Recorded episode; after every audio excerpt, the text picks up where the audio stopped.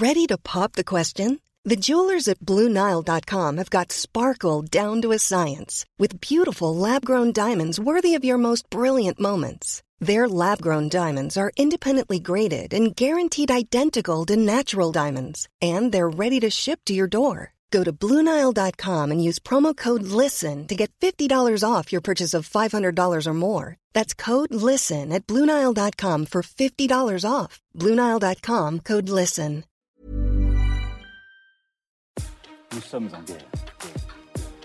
Moi, moi, je, personnellement, je m'étouffe. Accélère Accélère Ils sont aux ordres du pognon Faut laisser la star tranquille. Salut, c'est Hugo, j'espère que vous allez bien. Gros programme, comme chaque jour, on est parti pour un nouveau résumé de l'actualité en moins de 10 minutes. Allez, on commence avec un premier sujet en France. C'est pas du tout le plus joyeux, mais en l'occurrence, c'est quand même important d'en parler. Le gouvernement réfléchirait à de nouvelles restrictions en prévision d'une quatrième vague cet été. Alors, c'était le sujet à la une de la vidéo avant-hier, le variant Delta, qui est très contagieux, continue à se propager à un rythme élevé en France. C'est d'ailleurs la forme de coronavirus qui est majoritaire dans trois régions, en Provence-Alpes-Côte d'Azur, en Île-de-France et en Nouvelle-Aquitaine. Et donc face à ça, eh bien, le gouvernement craint une reprise de l'épidémie.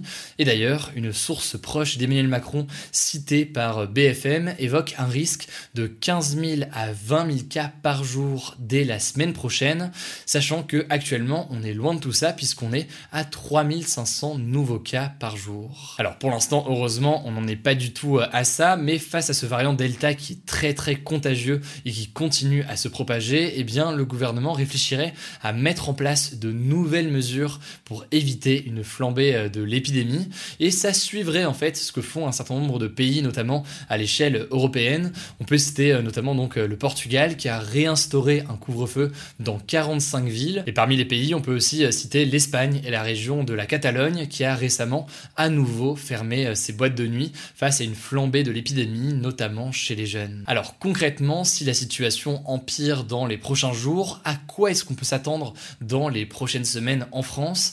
Eh bien, la première solution envisagée, c'est un renforcement des contrôles aux frontières, notamment un contrôle des personnes qui viendraient euh, du Portugal, où euh, le variant Delta représente 90% des nouveaux cas euh, de Covid.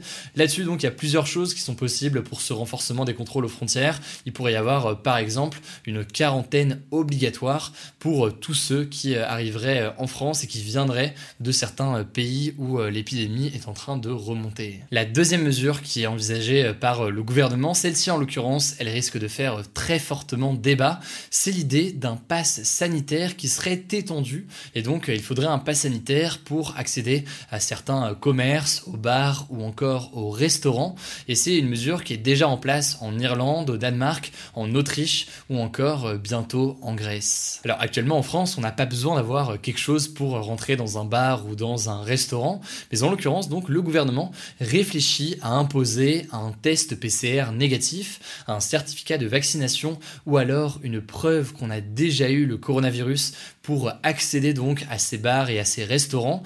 C'est donc une mesure éventuelle qui est très critiquée car elle pourrait très clairement créer un fossé entre les personnes qui sont vaccinées et qui peuvent donc rentrer très facilement dans ces lieux et les personnes qui ne sont pas vaccinées et qui devraient donc faire des tests à chaque fois qu'ils veulent aller euh, au bar ou au restaurant. Enfin, pour terminer, la dernière mesure qui est envisagée, c'est euh, la vaccination obligatoire qui est actuellement débattue pour euh, les soignants qui travaillent dans les EHPAD et les hôpitaux L'idée donc de rendre la vaccination obligatoire pour les soignants et c'est une obligation qui pourrait être étendue à d'autres professions comme par exemple les pompiers. En fait actuellement il y a à peine 37% de la population française qui a reçu les deux doses du vaccin, ce qui est jugé insuffisant par euh, le gouvernement et les scientifiques pour euh, freiner correctement l'épidémie.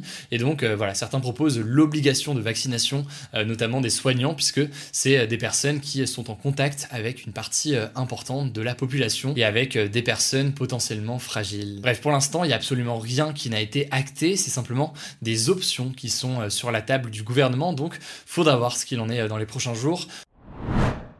Allez, on continue avec les actualités en bref et on commence avec une première actualité en France. Le verdict est enfin tombé. 11 des 13 personnes jugées dans l'affaire Mila, donc cette adolescente harcelée sur les réseaux sociaux après avoir critiqué et insulté l'islam sur Instagram, eh bien ont été condamnées à 4 à 6 mois de prison avec sursis.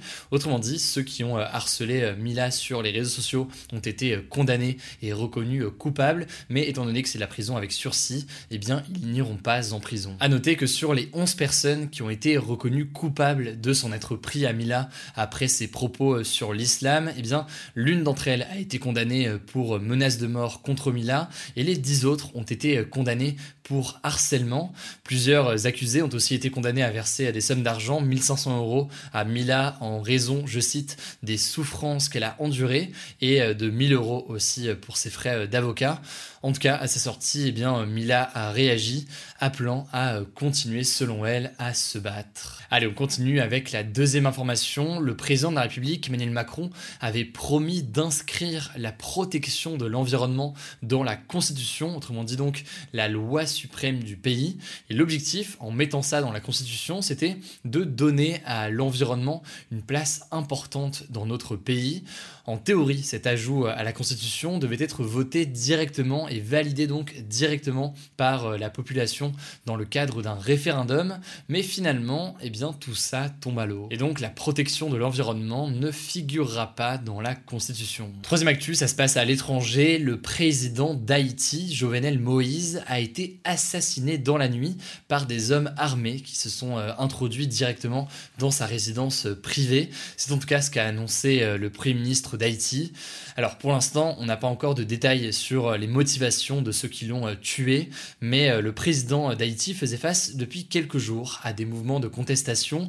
Beaucoup d'Haïtiens l'accusaient de ne pas faire assez face à la violence, l'insécurité, mais aussi face à la pauvreté, et ce alors que Haïti est l'une des nations les plus pauvres du continent américain. Haïti est donc logiquement sous le choc après l'assassinat du président du pays, et donc faudra voir comment est-ce que tout ça va évoluer dans les prochains jours. Enfin, dernière actualité, vous en avez peut-être entendu parler et ça concerne deux footballeurs de l'équipe de France, Ousmane Dembélé et Antoine Griezmann. En fait, ils sont au cœur d'une polémique depuis quelques jours suite à la diffusion de deux vidéos, euh, dont une où euh, on les voit se moquer dans un hôtel au Japon de personnes asiatiques. Faut savoir que cette histoire va assez loin car suite à la révélation de ces vidéos euh, datant notamment de 2019, eh bien Antoine Griezmann a été lâché aujourd'hui par l'un de ses principaux sponsors. Ce sponsor, c'est la marque japonaise de jeux vidéo Konami. Et donc en théorie, euh, Griezmann devait être ambassadeur euh, Yu-Gi-Oh pour euh, la marque japonaise. Et au final, donc, ce ne sera pas le cas. De leur côté, les deux joueurs se sont excusés sur les réseaux sociaux ils ont nié toute forme de racisme, mais ça n'a pas suffi à mettre fin à la polémique qui fait beaucoup parler au Japon cette semaine. Il y a notamment un hashtag qui est très présent sur les réseaux sociaux depuis quelques jours, c'est le hashtag Stop Asian Hate, autrement dit donc arrêter la haine envers personnes asiatiques. Voilà, c'est la fin de ce résumé de l'actualité du jour. Évidemment, pensez à vous abonner pour ne pas rater le suivant, quelle que soit d'ailleurs l'application que vous utilisez pour m'écouter. Rendez-vous aussi sur YouTube et sur Instagram pour d'autres contenus d'actualité exclusifs. Écoutez, je crois que j'ai tout dit, prenez soin de vous et on se dit à très vite.